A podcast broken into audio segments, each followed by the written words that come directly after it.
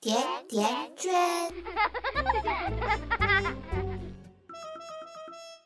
好，各位听众朋友们，大家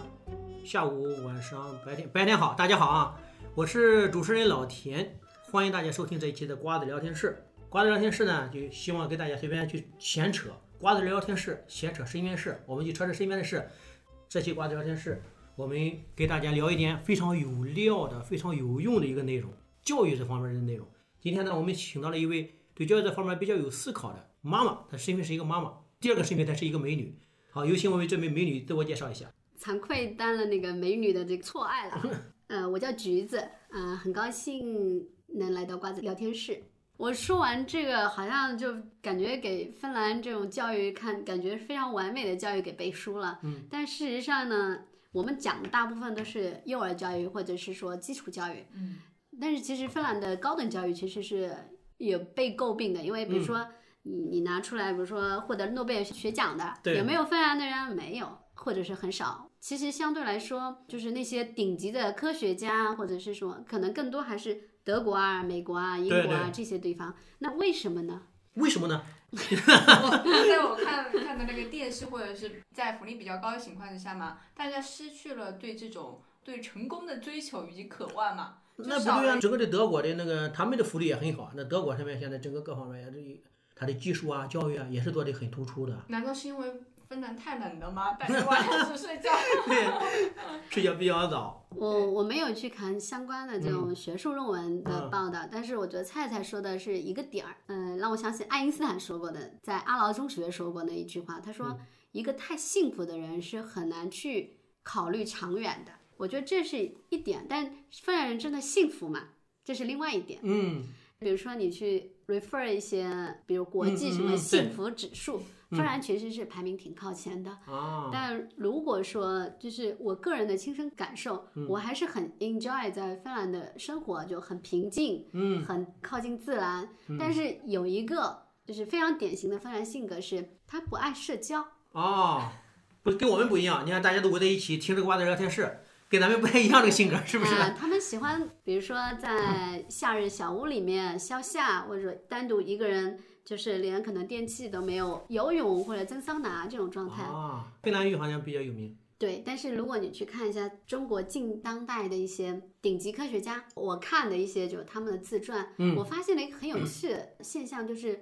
就包括贝多芬，或者是包括这种一些音乐天才，对对，这个大他家们在自己就是成年或即将成年的那个过程当中，有很多跟他们一样有天才的，或者是说在各个领域绽放异彩的人，能够比如说聚会啊，或者是 party 啊这嗯些东西，在芬兰是不是特别流行的？啊，那所我以觉说得它必真须倒正车优秀，你自己是钻石，可能你要碰撞出来才嗯最后才可能是原子弹或者怎么样。你可能一颗钻石可能就只能很永久，嗯但如果你可以碰撞出一些其他的，升华出一个对更大巨大爆发量的，那我觉得就社交能力或者是说社交的这个点儿，在芬嗯兰是相对来说欠缺一点。他不太愿意社交，这个责任坐落在我们这个这没有，几个我人不身能上。说是不爱社交，是他们最后长大以后没有非常杰出的嗯一个特点，但是也许限制了很多天才，他没有办法去跟其他的天才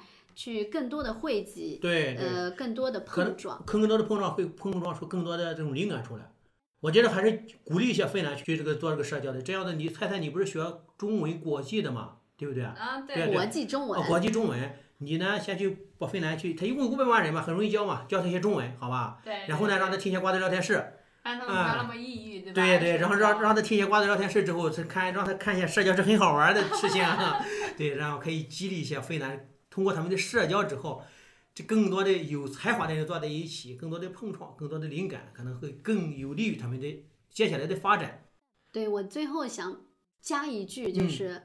呃，咱们那么关心芬兰教育，其实是想给自己的孩子，或者说给自己下一代对人对嗯最好的教育。就是这种想法可能都有点狭隘了，因为嗯我觉得我不们顾送大他爱去学钢琴，送他去最后，我们最后的终结点就是他能上一个好的大学。嗯，嗯，但是在这样的价值观里面，我觉得是对孩子的限制或对他的这个压力是非常大的。对，就拿我的芬兰家庭来讲，有一个孩子所有学科都全由第一名，嗯，另外一个孩子他就体育很好啊，但这种数学很差，也不能说很差，他是很吃力学嗯的。所以最后呢，他们的想法就是学习好的孩子现在送到了阿根廷去交换学习，然后未来可能在美国上大学，或者说再回到嗯专对栏啊上大学。但这孩子呢是走了一个职业高中，因为他这个孩子对体育很感兴趣，他很关注人，很体贴人。嗯，所以对说提他前可让他能去更接适触合去做护工，嗯或者说更适合去做一个关怀，比如说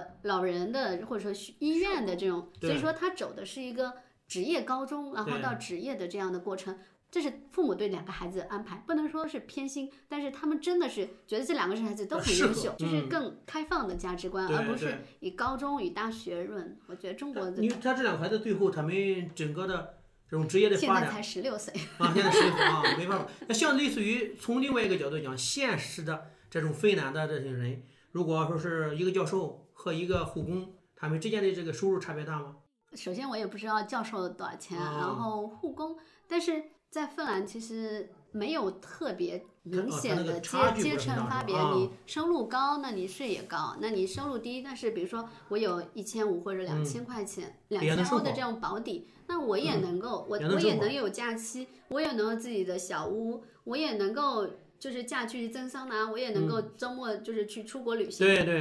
然后不行来中国，对不对？你来中国之后还可以教一下中国的芬兰是说英语吗？芬兰的英语说的很好，啊，芬兰能芬来中兰国教说教学芬兰英语语和，瑞典语是官方语言。我觉得这三个语言啊，不是不是，芬兰语和瑞典语是官方语言，就是你可以说芬兰语，你也可以说瑞典语，他啊们也可以说语。英语全民的英语素质就比较高，因为他们教育素质就比较高，哦，所以说你在三种语言。你在芬兰用英语是完全可以生活的。然后关键是接下来的时候一定让他们学学中文，这样我们因为毕竟是中国去到芬兰那个地方去旅游的人越来越多了嘛，那个那个地方雪比较多，对不对？插播一句，就是会说中文的芬兰人还是很容易找到工作的，会说中文的，中文的芬兰人是非常容易找到工作啊的。就是中国过去旅游的多 呗，对吧？可以做个导游，呃，不是，其实现在也有很多的这种公司在芬兰，比如说省分公嗯司、哦或对者跟有这种合合作合作关系，对，对或者对是说很多的芬兰的公司或绝大多数芬兰的公司都希望能够开拓中国市场。对，那那你肯定能是啊嗯说。中文，或者说你是中国人，然后在芬兰留学是很容易找到对工对，作的。因为中国这个还是有一个人口红利，有一个对这么大一个肥肉，我都想吃，是吧？ 好，再次感谢大家收听这一期的瓜子聊天室谢谢大家，非常感谢大家。好，谢谢，我们下期好再见，谢谢谢，再见。拜拜